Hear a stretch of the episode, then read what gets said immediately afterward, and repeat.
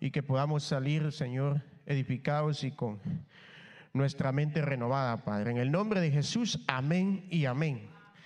Entonces, denle un fuerte aplauso al Señor, hermano. Eh, el día de hoy eh, eh, quería hablarle de la palabra.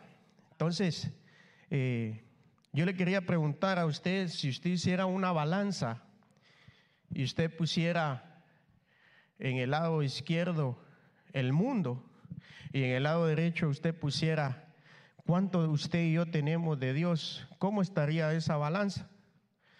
¿Cuál pesaría más?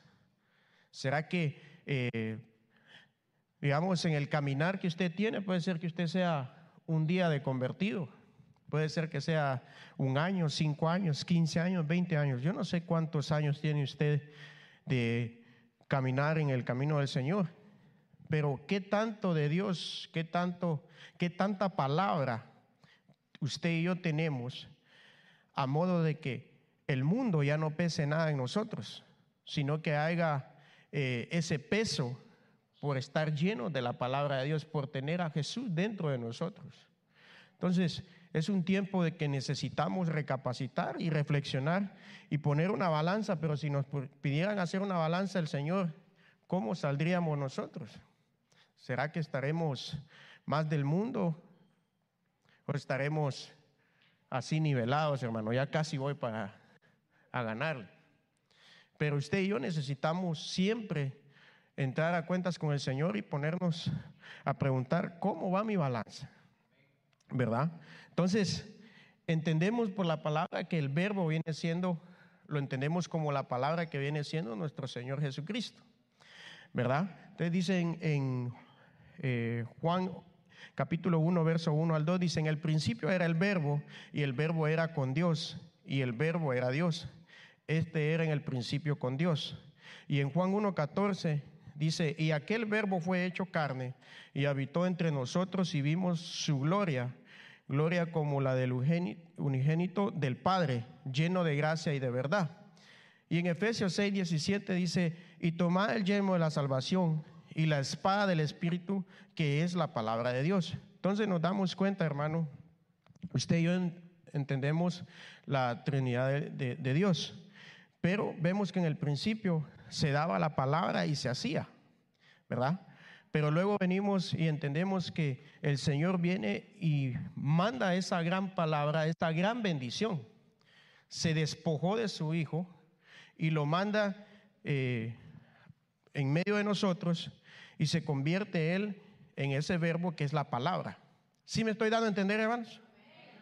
O sea, entendemos que el verbo, nuestro Señor Jesucristo, se hizo carne y que cuando Él se fue, dijo, les mando al consolador que Él les hará recordar lo que les he enseñado, o sea, lo que nos enseñó el Señor Jesucristo, la palabra. Entonces, la palabra está ahí. Entonces, ¿cuánta palabra usted y yo tenemos? ¿Verdad? Entonces, es necesario nosotros ser llenos de la palabra de Dios. ¿Qué tanto de Jesús tenemos? ¿Qué tanto de Cristo tenemos en nuestra vida? Independientemente del, caminar que tengamos, si ya hemos empezado o vamos avanzados. ¿Será que somos cristianos o somos mundanos? ¿Verdad? Pero debemos de entrar en conciencia y examinarnos y decir, Señor, tanta palabra tengo, ¿qué estoy haciendo con esa palabra? ¿Cuánto tiempo ha pasado? ¿Será que no se genera un cambio? Entonces yo te vengo a decir que tiene que haber un cambio. Entonces, debemos de empezar a trabajar y a trabajar y pedirle al Señor en su misericordia que salgamos del lugar donde estamos, porque si pasaron ya un tiempo y todavía seguimos, disculpe, con las mismas mañas, entonces no hay un cambio. Porque el Señor está constantemente renovándonos, ¿verdad? Entonces, eh, debemos de permanecer en, el Señor, que la palabra permanezca en nosotros, nosotros en Él y Él en nosotros. Pero no puede haber, hermanos, una permanencia en la palabra o una permanencia en Jesús si nosotros no venimos y nos acercamos a Él y decimos, Señor, ser honestos. ¿Sabes? Porque dice la palabra, dice, si decimos que no hemos pecado, le hacemos a Él mentiroso y su palabra no está con nosotros. Entonces, debemos nosotros ser honestos. En la condición que estemos, decir, Señor, ¿sabes qué? Estoy aquí, pero yo creo en tu palabra. Tu palabra dice que la buena obra que tú empezaste la vas a terminar en mi vida. En la condición que nos encontremos. Pero aferrarnos a la palabra. Porque lo malo es cuando usted insiste en el pecado, cuando usted y yo insistimos y nos quedamos estancados en el pecado. Y venimos y nos acercamos al Señor como que si nada pasó. Entonces la palabra de Dios no está en nosotros. Por eso es que dice él que si decimos que no hemos pecado, lo hacemos a él mentiroso. ¿Y cómo hacemos al Señor mentiroso, hermano?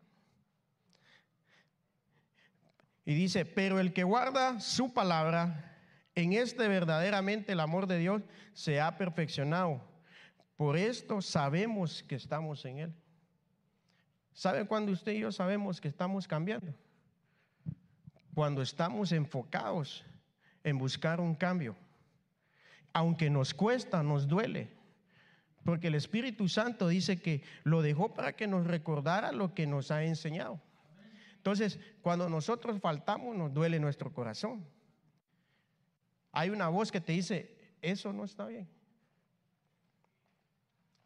Pero ¿será que dejamos que la palabra entre a nuestro corazón o la rechazamos?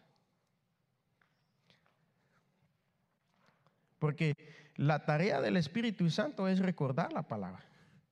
Nos redarguye y nos dice, hey, eso no le agrada al Padre, eso no le agrada al Rey. Y dice, el que come mi carne y bebe mi sangre, en mí permanece y yo en él. Es por eso que tomamos la Santa Cena. La Santa Cena eh, nos permite a nosotros eh, poder agarrar el pan, que es figura del cuerpo, venir, ponernos a cuentas y nos hace memoria que Él vino a dar su vida por nosotros, la palabra, el pan. Y entramos en un nuevo pacto renovando nuestros votos, diciendo, Señor, he fallado, pero aquí estoy. Entonces, eh, es delicado cuando nosotros dejamos de tomar la Santa Cena, porque qué triste es que esté el banquete, toque la puerta y no abramos.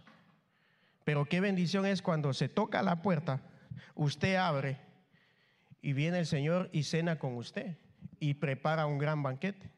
Entonces, ¿cómo usted cree que es un gran banquete? Por, ejemplo, Nehemías, el Señor, él, dice que el rey lo vio triste y le preguntó, ¿por qué estás triste? Dice, las murallas de mi pueblo han sido, se han caído pero imagínense que a usted le toca la puerta al rey y le dice, quiero hacerte un banquete.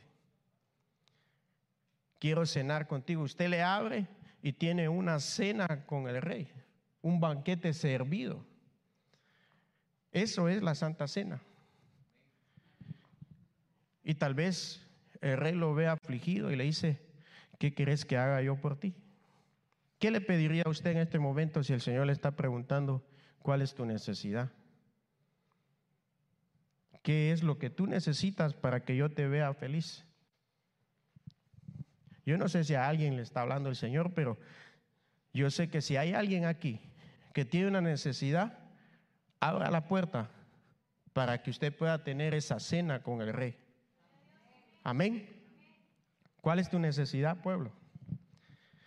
Es importante permanecer en Él y Él en nosotros. Porque el Señor quiere, hermano, dice que Él anda buscando adoradores en espíritu y en verdad.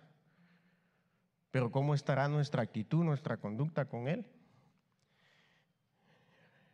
A veces, porque no tenemos palabra de Dios en nuestra vida, cualquier tormenta nos asusta, cualquier tormenta, a pesar de que hemos caminado 10, 15, 20 años en el Evangelio, y una tormenta eh, nos hace salirnos del huacal. Qué feo, nos vemos bien feos cuando está la cosa así, va. Pero tal vez a nuestros ojos, pero tal vez hay alguien a la par de nosotros más espiritual. Tranquilo, hombre. Eso solo hace esto y esto. Pero si nosotros tenemos a Cristo en nosotros y sabemos que Él está con nosotros, tenemos esa palabra. Y es la misma palabra de autoridad que Él tiene, dice que Él nos la dio a nosotros. Entonces, nosotros tenemos que tener una palabra de autoridad para cuando la cosa esté difícil, poder venir y decir, hey, te sujetas en el nombre de Jesús. Pero eso lo hace la palabra de autoridad. Pero ¿qué pasa si nosotros no tenemos al Señor?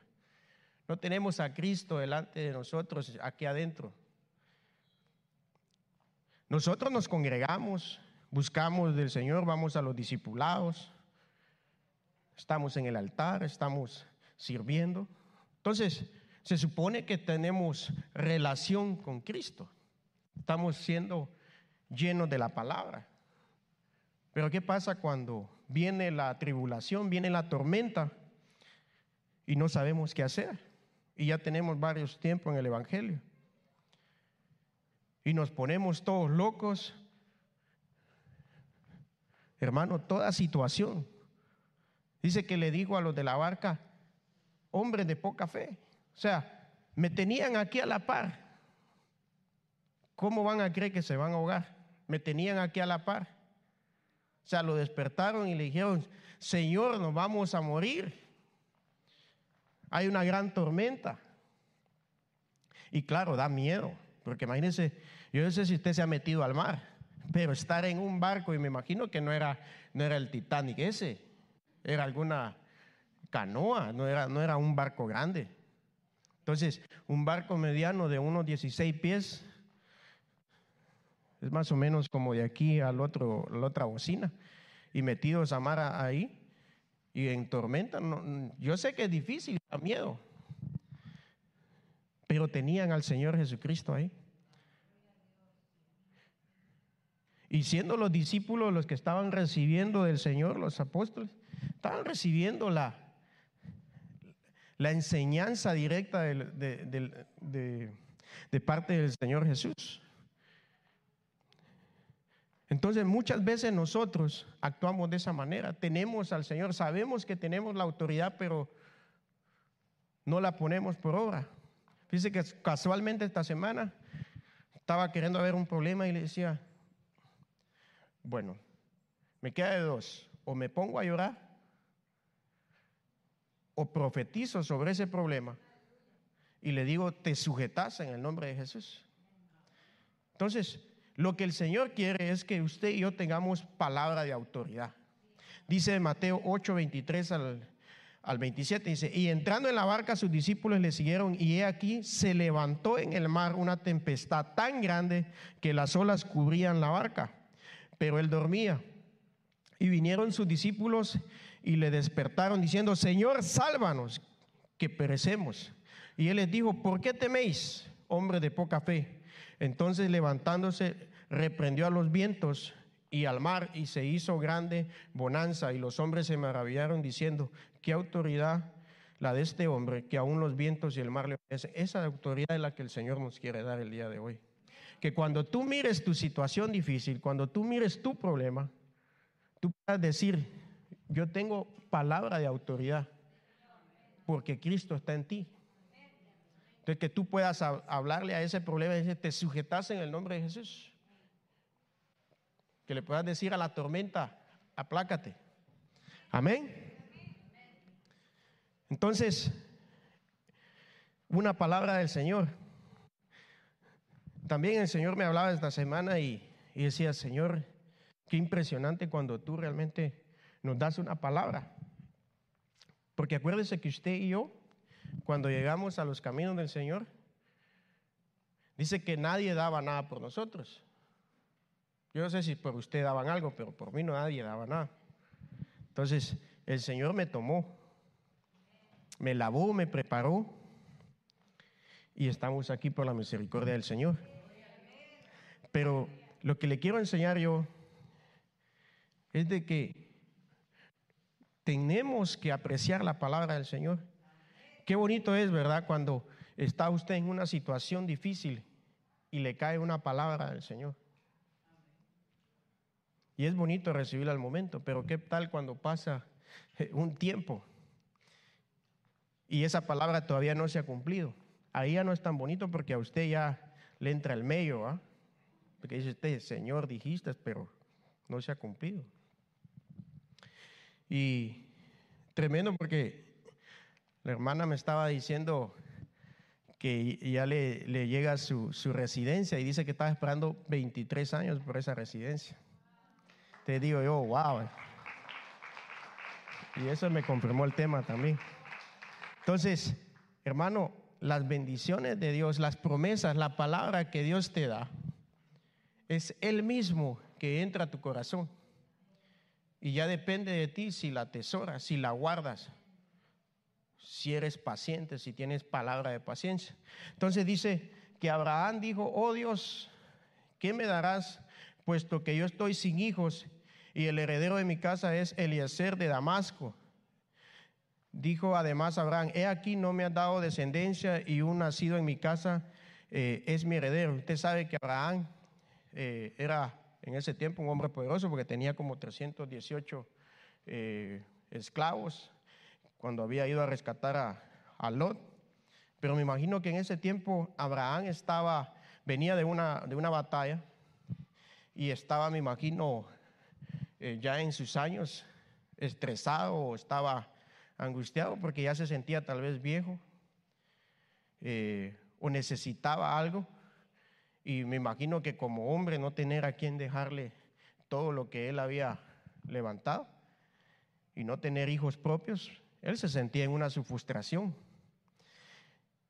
Pero dice que solo había un esclavo, Eliezer, y él pensó que ese iba a ser su heredero. Entonces dice que el Señor le habló y le dice, pero he aquí que la palabra del Señor vino a él. Entonces tú y yo tenemos que buscar siempre que la palabra del Señor venga a ti. Que en el culto no haya ni un pedazo de palabra que caiga al suelo. Dice que los que no les tocaba, dice que hasta las migajas de pan recogen, porque saben el precio, saben el valor de la palabra. Dice que esa mujer se arrastraba Dice que aunque las migajas del pan comen los perros, porque ella no iba a comer? Y recibió. De las migajas recibió. Porque el Señor vino y le hizo el milagro y su hija fue sanada. Entonces, usted y yo no se le está sirviendo migajas. Aquí tenemos una casa ministerial donde nuestro apóstol es, es un siervo de Dios que se prepara, que busca eh, traerle un banquete de parte de Dios. Igual así mis hermanos ancianos. Entonces, hermano, no dejes caer la palabra de Dios. Si Dios te da una promesa, yo te vengo a recordar y te vengo a decir, espera el tiempo que va a llegar. A la hermana ya le llegó su bendición. Pero si Dios te da una promesa, aférrate a la palabra porque Dios no es hijo de hombre para mentir. Amén. Dele un fuerte aplauso al Señor. Entonces dice, pero he aquí que la palabra del Señor vino a él diciendo, tu heredero no será este, sino que saldrá de tus entrañas, él será tu heredero. A ese nosotros llegamos delante del Señor con, con nuestra angustia, con nuestra desesperación, que tal vez hemos tenido un tiempo difícil en nuestra vida y llegamos así, ah, Señor, ya no quiero nada, eh, no tengo heredero. No tengo nada. ¿Sabes qué, Señor? Ya esta situación está difícil. Eh, no sé, le perdí sentido a la vida. Así como sea. Haz tú, Señor, lo que tú quieras. Y viene el Señor y te da una palabra y te dice, así dice el Señor. Entonces yo no sé lo que te está diciendo el Señor el día de hoy. Pero lo que Dios te habló se va a cumplir. Y si tú estás buscando una palabra de Dios, pídela porque el que pide se le dará. Amén. Entonces, conocer la palabra de Dios. Dice segunda de Corintios 1, 19 al 20, dice, porque el Hijo de Dios, Jesucristo, que entre vosotros ha sido predicado por nosotros, por mí, Silvano y Timoteo, no ha sido sí y no, mas ha sido sí en él, porque todas las promesas de Dios son en él sí y en él amén, por medio de nosotros para la gloria de Dios. ¿Sabe qué nos enseña el Señor? Conocer quién es nuestro Señor. O sea, lo que nos está diciendo ahí, en Cristo no hay a veces sí, a veces no. Cuando Dios te dice algo, es sí. Cuando Dios te promete algo, es sí, amén. Y tu hablar y el mío debe de ser como Él habla. Que siempre sea una palabra de bendición la que salga de tu boca que en tu familia no te conozcan porque llevas palabras que no edifican. Que de tu boca salga siempre palabra que edifique. Que le hables a los tuyos, que le profetices a los tuyos, que profetices sobre el problema que estás viviendo, pero que seas una persona positiva. Esto no es motivación, sino que el Señor así es. El Señor a todo le ve propósito porque Él dice que Él toma de lo más vil y lo de lo más menospreciado.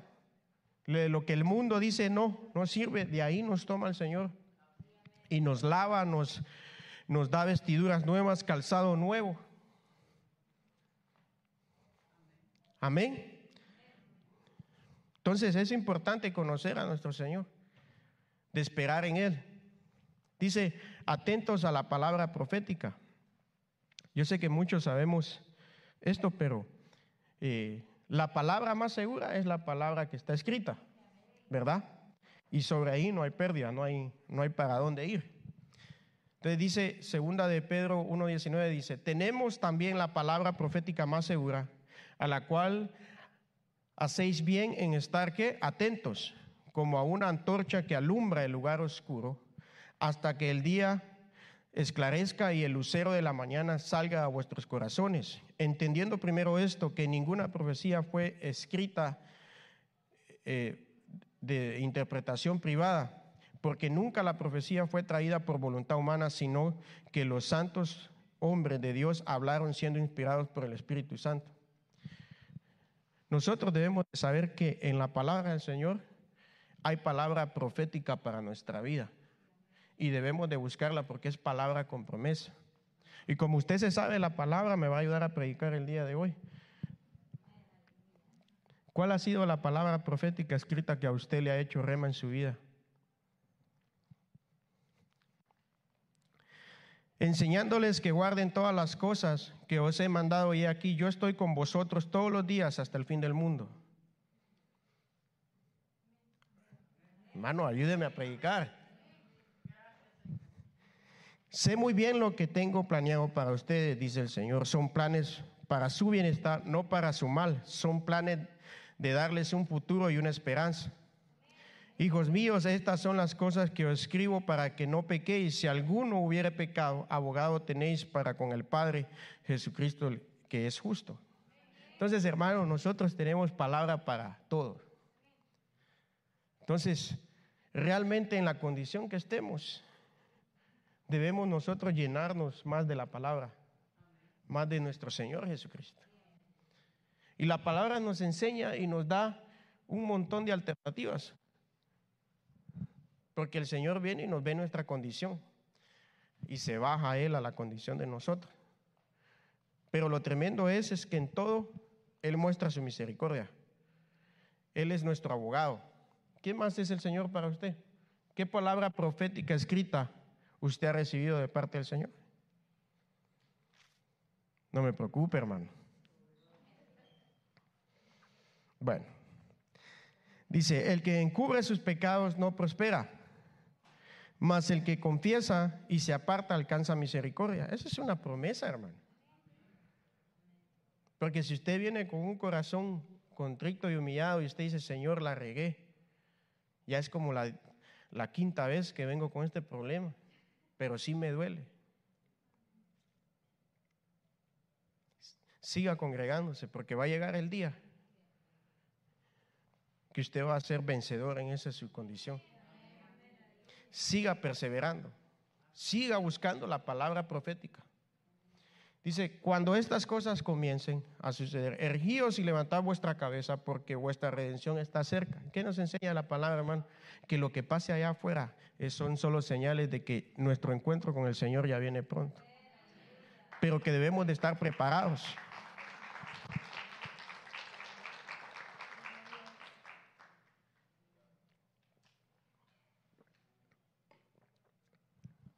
Dice, joven fui y he envejecido y no he visto justo desemparado ni su descendencia que mendigue pan.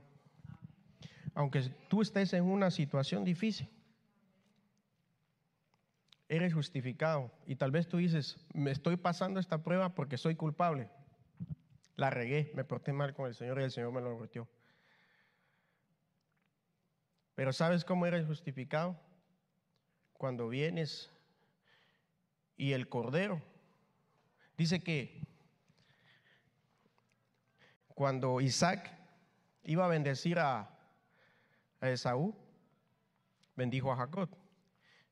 Pero él iba a bendecirlo, pero él no lo había visto. Pero como había olido el olor de su hijo, el cordero, así es el Padre. Cuando viene y tú te acercas, y tú vienes y te acercas con el Señor Jesucristo y dices, aboga por mí, aboga por mí. Entonces vienes y te acercas al Padre y el Padre te huele y hueles al Cordero porque agarraste y hiciste pacto con el Cordero. Amén. Entonces, hay todavía esperanza. Si, estás en esa situación y tú dices, Señor, estoy en esta situación porque yo me metí en esta situación, puede ser reivindicado. ¿Qué tienes que hacer? Decirle, Padre, estoy aquí, la regué, dime qué tengo que hacer. Pero para salir de esa prueba, depende de ti qué tan rápido quieras salir. Qué tan rápido tú aceptes que tú necesitas más de Dios. Que necesitas ser rociado de la, de la sangre del cordero para que vuelas al cordero. Palabra de testimonio. Dice Apocalipsis 12, 10 al 11. Entonces oí una gran voz en el cielo que decía, ahora ha venido la salvación, el poder y el reino de nuestro Dios y la autoridad de Cristo, porque ha sido lanzado fuera el acusador de nuestros hermanos a los que él acusaba delante de Dios día y noche, y ellos le han vencido por medio de qué? Y de la palabra de testimonio de ellos y menospreciaron sus vidas hasta la muerte. Entonces, ¿cómo alcanzamos palabra de testimonio? Por medio de la sangre del cordero. Porque nosotros por sí mismos somos culpables. Nos presentamos delante de Dios y salimos, hermano, que ahí mismo nos, nos queman. Pero con la sangre del cordero alcanzamos testimonio. Porque la palabra de Él se hace rema en nuestra vida y empezamos a caminar como Él, empezamos a pensar como Él. Entonces, cuando la gente nos ve, dice, ah, viene aquel.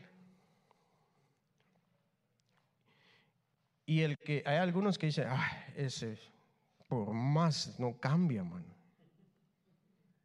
Pasan los años y como que peor se pone. Pero, no sé si a usted le ha pasado, pero cuando usted ve a alguien que tiene su problema, y todos lo conocemos el problema, y se mantiene y persevera y busca y está en el culto, recibe santa cena, se ministra, recibe palabra, se postra aquí, se humilla aquí delante de Dios. Y cuando menos acordamos, ah, viene aquel. Y uno dice, todavía tiene sus mates, pero, pero ya huele. ¿Ya? Y lo ve uno y dice, ahí va la palabra del Señor. Porque está siendo rociado de la sangre del Cordero. Entonces, usted y yo tenemos que buscar ser rociados de la sangre del Cordero para llegar a tener palabra de testimonio. Porque por nuestras propias cuentas, hermano, nunca la vamos a hacer. Pero cuando nos llenamos del Señor, cuando permitimos que la palabra de Él entre a nuestro corazón, nuestro corazón empieza a tener un cambio. Nuestra mente empieza a ser la mente de Cristo. Entonces se genera un cambio. Entonces ya empezamos a tener palabra de testimonio. Palabra de mansedumbre y humildad. Dice, por lo cual, desechando toda inmundicia y abundancia de malicia, recibid con mansedumbre la palabra implantada. Lo que el Señor está haciendo el día de hoy es quitando de su corazón y el mío toda abundancia de malicia, toda impiedad, toda planta que el Señor no plantó en su corazón y el mío, ahorita en este momento, el Señor la está quitando. Amén. Yo no sé si usted lo cree, pero yo recibo eso para mi vida. Y que podamos tener mansedumbre y humildad. Porque qué triste es de que no reconozcamos que somos necesitados. Vos, mano, reconoce, hombre, componete. Mira, vos te van a regañar, te van a llevar al cuartito con los ancianos componete, hombre. Y hay algunos que aconsejan a otros y le dice, portate bien en tu casa, cuida a tu familia, sé responsable. Oh, no, yo soy responsable. Pero usted y yo conocemos nuestra condición. ¿Será que cuando alguien nos llama la atención, cuando, cuando viene la palabra, tal vez ahorita la palabra para algunos está como que hasta se siente usted que cambia de colores. Pero es la palabra del Señor. Pero cuando la palabra dice que su palabra es como una espada de doble filo, que llega hasta, el fondo, dice que separa el alma del espíritu y llega hasta los tuétanos. Entonces, cuando la palabra entra, nos, no, nos incomoda, no nos gusta. Pero nosotros debemos de recibir la palabra con mansedumbre porque es la palabra que el Señor está plantando en su corazón. Una señal de que el Señor está plantando en su corazón cuando está esa palabra que a usted no le gusta. Cuando usted la siente, dice usted, ah, me abrieron la tierra y están plantando.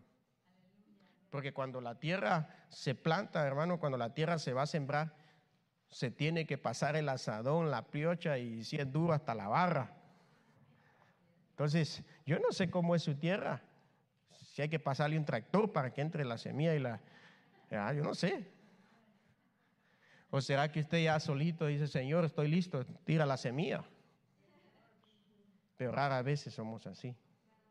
Casi siempre a veces nos tienen que pasar esos tractores, ¿verdad? Dice que hay unos tractores que son medianos, ese es para un arado tranquilo. Pero dice que hay tierra que tiene tantas raíces y no da fruto, solo es raíces. Y eso me hace pensar a mí que es como la malicia que tenemos en nuestro corazón a veces, cosas que han sido plantadas que no son de Dios. Y dice que cuando está ese tipo de terreno, dice que ponen unos tractores así que son como eh, unos 30 pies de alto, unos grandes colmillos así, que eso es para como dos pies, tres pies, afloja la tierra para poder arrancar todo ese montón de raíces que no, que no van a servir, que van a dañar el plantío. Entonces, no sé si usted es así. Dice, llevad mi yugo sobre vosotros y aprended de mí, que soy manso y humilde de corazón, y hallaréis descanso para vuestras almas. Cuando nosotros no somos mansos y humildes, no hay descanso en nuestras almas. Siempre estamos con, e, batallando, siempre estamos como que con esa contienda porque como no hay una mansedumbre para venir y aceptar y decir, ¿sabes qué? Si estoy mal, necesito cambiar. Porque usted cuando, si usted es manso y humilde recibe la palabra y gloria a Dios, rápido va al siguiente nivel. Pero usted ha visto gente cómo batalla con el mismo problema. O uno mismo, cuando uno le dicen, mira, es que vos sos un irresponsable, no provees para tu casa. O cuando le dicen a uno, mira, sos un orgulloso, solo cuando te conviene obedeces a tus autoridades. Entonces, es, es, es duro, hermano. Me quedó callado. Ok, entonces, mansedumbre y humildad, de la cual puede salvar nuestras almas. Palabra a través de tu conducta. Se me está yendo el tiempo. Eh, dice, primera de Pedro 3.1, de la misma manera esposas obedezcan a sus esposos. Si algún esposo no le cree a la palabra de Dios, podrá ser convencido sin que tenga sin que se le tenga que decir una sola palabra al marido, sino que a través de la conducta de ustedes. Entonces, a veces tú no hablas, pero tu conducta habla por ti. Pero esa palabra es la palabra del Señor. Esa palabra no es tuya ni mía, sino que esa palabra es del Señor. Porque cuando tú caminas, ven lo que Dios está dentro de ti. Ven la gloria del Señor, ven la palabra hecha rema en tu vida. ¿Verdad? Porque qué triste es que el, esposo usted le dice, mira, hay que diezmar, diezmemos, hombre. No, que no sé qué, que el diezmo no. Eso es para mantener al pastor. Ofrendemos, sirvamos. No, esa iglesia mucho servicio piden. Yo he visto otras iglesias que solo llega, uno se sienta, levanta las manos al cielo, canta dos, tres coritos y ya. Esa es la iglesia que a mí me gusta. No, hombre, mira, vamos a esa iglesia porque ahí se siente la presencia de Dios. Ahí Dios nos habla, hombre, vamos. Y no hay manera. Y tal vez la esposa tenía también sus cosas, como todos nosotros tenemos. Y luego llega el tiempo que siguen llegando ahí y la mujer dejó de hablarle. Pero luego la esposa dice, esta antes era así, ahora es así. Y el testimonio de la esposa, la conducta, cómo se manejaba, logra convencer al marido. Han habido testimonios así, hermano. Pero imagínese lo que le pasaría al marido. Por eso los varones debemos de buscar siempre, nosotros tenemos un compromiso grande, hermano, de estar siempre pegados al Señor. Porque así es la línea de autoridad, es Dios, o sea, Cristo, el varón, la esposa y los hijos. Pero qué triste es cuando solo la esposa busca al Señor. La demanda que viene para el varón Pero la prudencia de la esposa, hermana, muchas veces eh, salva el hogar. Cuando la esposa persevera, ora en la madrugada. Y hay algunas que yo he conocido que diezman a escondidas. Y a veces la esposa le dice, ¿por qué diezmaste? Aquí hace falta tanto dinero. No, lo di de diezmo. Pues no, esta vez no vas a diezmar. Y como entraba en un tiempo de prueba que el Señor ya los quería porque a veces el Señor nos trae, dice su palabra que Él nos trae con lazos de amor, pero esos lazos de amor, ¿cómo son a veces? Yo no sé si a usted los lazos de amor del Señor fueron así. Vení, papadito. Vení, mi niño, porque usted era obediente. Pero hay algo otros que es arrastrada y media de esos lazos de amor. ¿Usted se acuerda cómo los, los papás de antes castigaban a los hijos? Les quebraban los palos de escoba en el lomo. No estoy diciendo que el Señor sea así, pero a veces muchos así quieren entender ese tipo de correcciones. Pero esos son los lazos de amor que a veces necesita la gente. Por ejemplo, imagínense que los, los pandilleros los tienen que dar una gran golpiza para ser, según ellos, aceptados dentro de, sus, de su organización. Pero si aquí con las puertas abiertas los saludamos, yo pase, Lo invitamos a la conionía ese día. Los hermanos lo atienden, le dan su agüita. Y ni aún así quiere. Pero a veces él quiere que... Pero si le dan una arrastrada, ahí sí viene. ¿Verdad? Habla, Padre. Amén. Pero la conducta es una palabra. Puede traer a muchos. Y esto no solo lo aplicamos a la esposa. Nosotros, en nuestro trabajo, en nuestra casa. Fíjese que una vez conocí a, tenía un compañero de trabajo hace unos años. Ay, me quitaron tiempo. Y esta persona era un colombiano. Y esta persona dice, ¿será que este es cristiano? bien recto el hombre, bien derecho. Eh, nunca le escuché yo malas palabras y siempre cuando había una situación escogía las cosas derechas, lo que le agradaba a Dios. Yo le digo, ¿usted No me dice. Eh, sí voy a la iglesia de vez en cuando, pero a veces, hermano, eh, la conducta nos puede impactar. Entonces, que nuestra conducta realmente sea una conducta que impacte para bien a alguien, ¿va? no para mal. Amén. Al ver la forma de ser santa y respetuosa de su esposa, dice que su belleza no venga de los adornos externos como peinados exagerados, joyas de oro o ropa fina. Su belleza debe de venir del corazón, del interior de su ser, porque la belleza que no se echa a perder es la de un espíritu suave y tranquilo, valioso ante los ojos de Dios.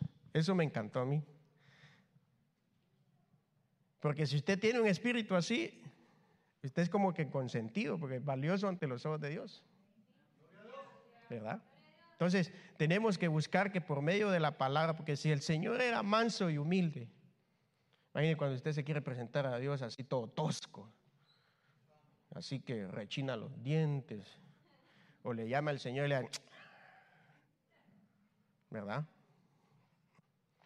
O cuando el Señor le da una palabra y usted se ríe de la palabra que le da el Señor porque no la cree, como le pasaba a Abraham, que se rió. Yo no sé ni cómo tenía esas conversaciones Abraham con el Señor porque, digo, se reía.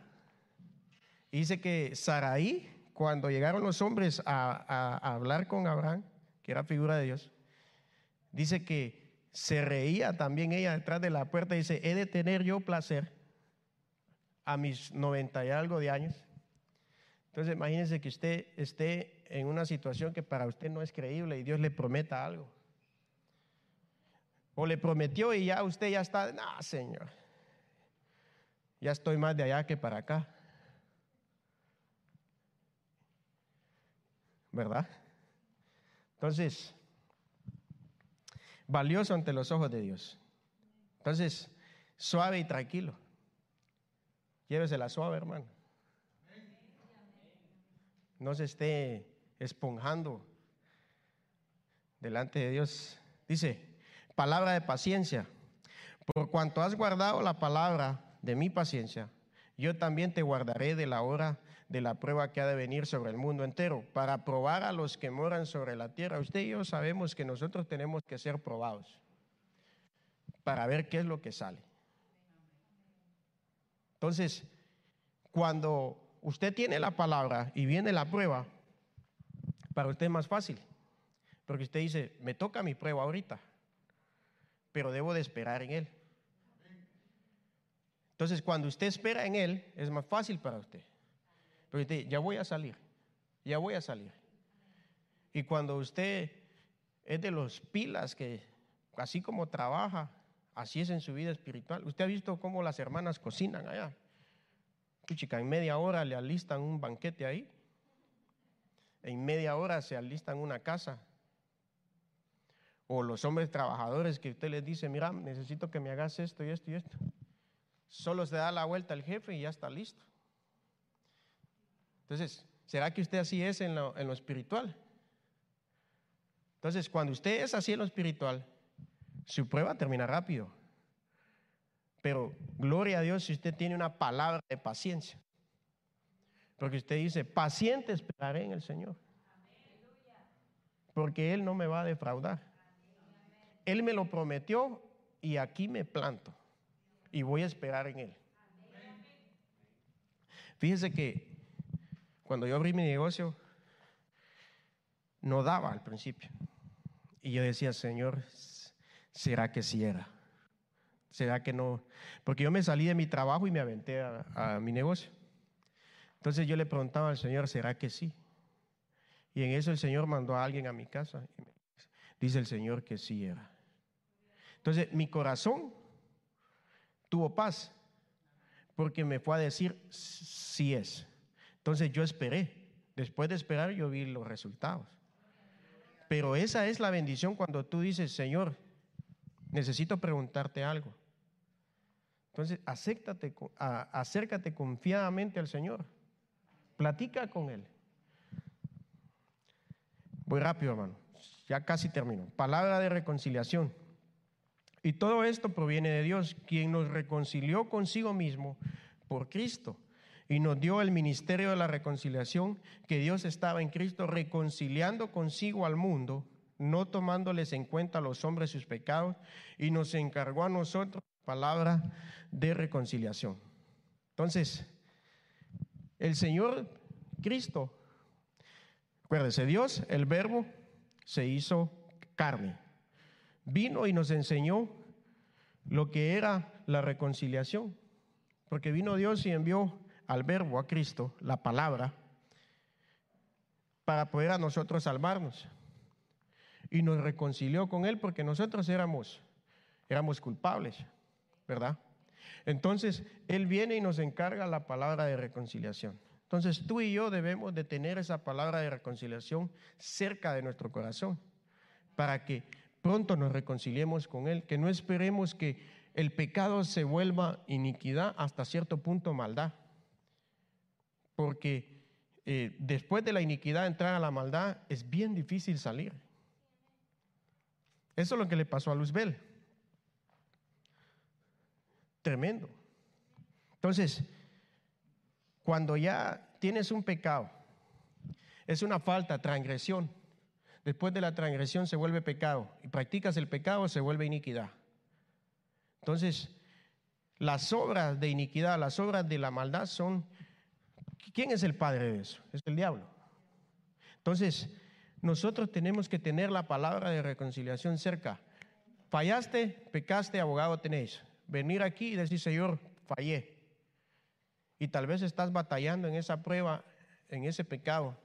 Pero déjame decirte que Dios en su misericordia lo único que te pide es un corazón que se arrepienta y se aparte.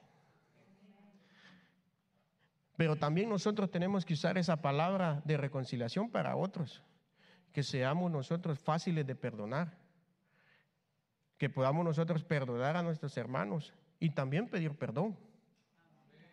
Porque lo que hizo el Señor Jesucristo fue decir, Él se hizo culpable y pidió perdón. O sea, dijo, yo acepto la culpa de ellos. Entonces, ¿por qué nosotros somos orgullosos y a veces ni nos han hecho nada y nos ponemos con pecho así.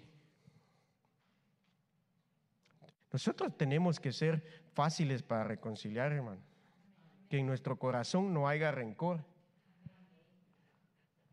Que sean matrimonios donde haya reconciliación fácil.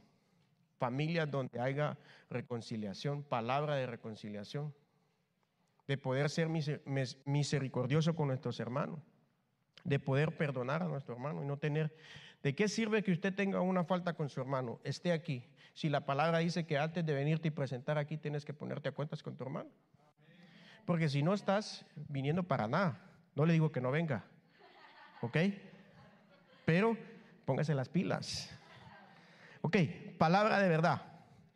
Procurar con diligencia presentarse a Dios aprobado como obrero, si me ayudan a administrar, como obrero que no tiene de qué avergonzarse, que usa bien la verdad, usa bien la palabra de verdad. Hermano, que seamos sinceros, que no mintamos, que cuando nos conozcan, nos conozcan, este es un hombre de verdad. que en el trabajo arruinaste algo y te preguntan, ¿lo arruinaste? Sí, yo lo arruiné, lo voy a pagar. No, yo no sé, saber quién fue. Mire, hermano, a veces nosotros agarramos pequeñas cositas del mundo que vamos llenando un costal. Por eso le pregunté yo la balanza. ¿Qué tanto tiene usted y yo del mundo comparado a la palabra? Porque a veces nosotros, hermano, en nuestros trabajos, porque aquí es fácil, aquí todos nos miramos antes. Hermano, Dios le bendiga como está Dios, mi niño, mi muchachito, mi hermana. Pero allá, llegaste tarde o te vas temprano, ponchas y, reclamas tus ocho horas.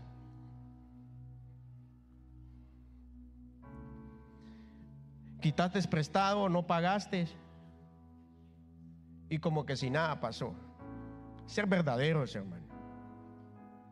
Porque así es el Señor.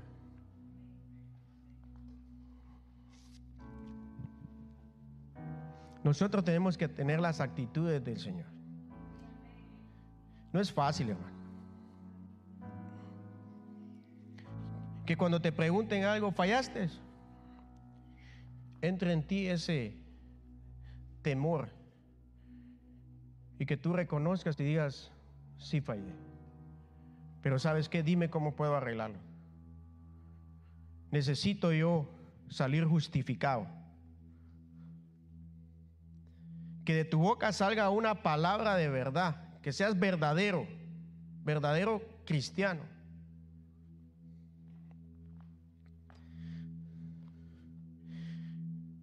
Engendrados por la palabra, dice, siendo renacidos no de simiente corruptible, sino de incorruptible, por la palabra de Dios que vive y permanece para siempre. Entonces tú y yo, cada vez que recibimos palabra, estamos siendo engendrados. Estamos siendo cambiados de una genética corruptible a incorruptible. A eso es lo que venimos usted y yo. Entonces, todo lo que es corrupto, usted y yo lo desechamos. De ser precisos, de ser cabales en todo lo que hacemos, en nuestro servicio, en nuestros diezmos,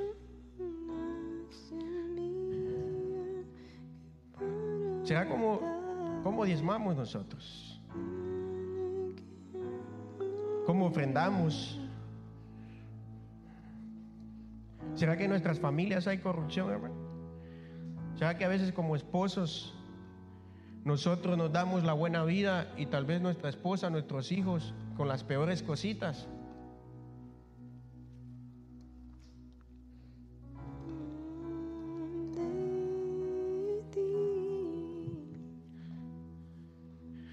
Si quiere pasar al frente, yo le invito a que pase al frente. Si usted cree que su balanza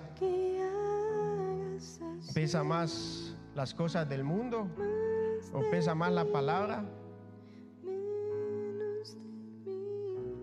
pasar al frente es un acto de humillación, sí. Pero a Dios le agrada cuando nosotros nos humillamos y reconocemos, porque el pasar al frente y arrodillarnos es decir, sí, necesito de ti, Señor. Necesito tu palabra, porque estoy falto de tu palabra. Cuando me pones en la balanza, todavía hay mucho del mundo en mi vida.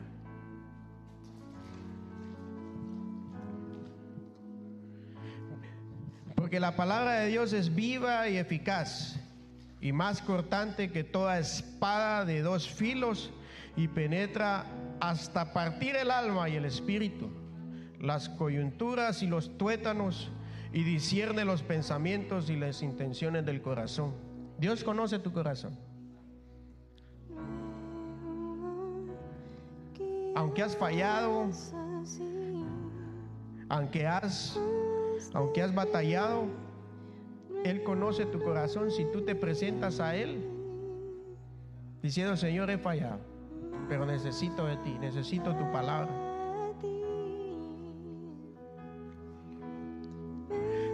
Padre, yo te vengo suplicando, papito lindo, que bendigas a este pueblo maravilloso, Señor. Padre, ayúdanos, Señor, a estar más llenos de tu palabra, Señor. Que podamos ser encontrados, Señor, llenos de tu palabra, Señor, para que podamos llegar al día, Señor, perfecto, el cual podemos tener ese encuentro contigo, Señor. Que podamos alcanzar una estatura, Padre, que a ti te agrade, Señor. Ayúdanos, Señor, en nuestras luchas diarias, Padre. Que menguemos, Señor, para que tú crezcas.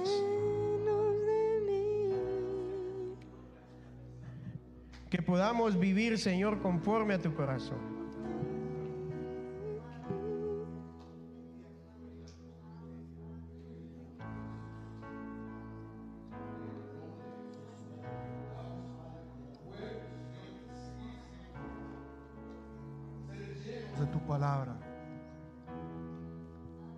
Padre, porque es necesario en este tiempo, Señor, que seamos abundados por tu palabra, que seamos habilitados, Señor, por tu palabra, que tu palabra sea manifiesta, puesta por obra en la vida de cada uno de nosotros.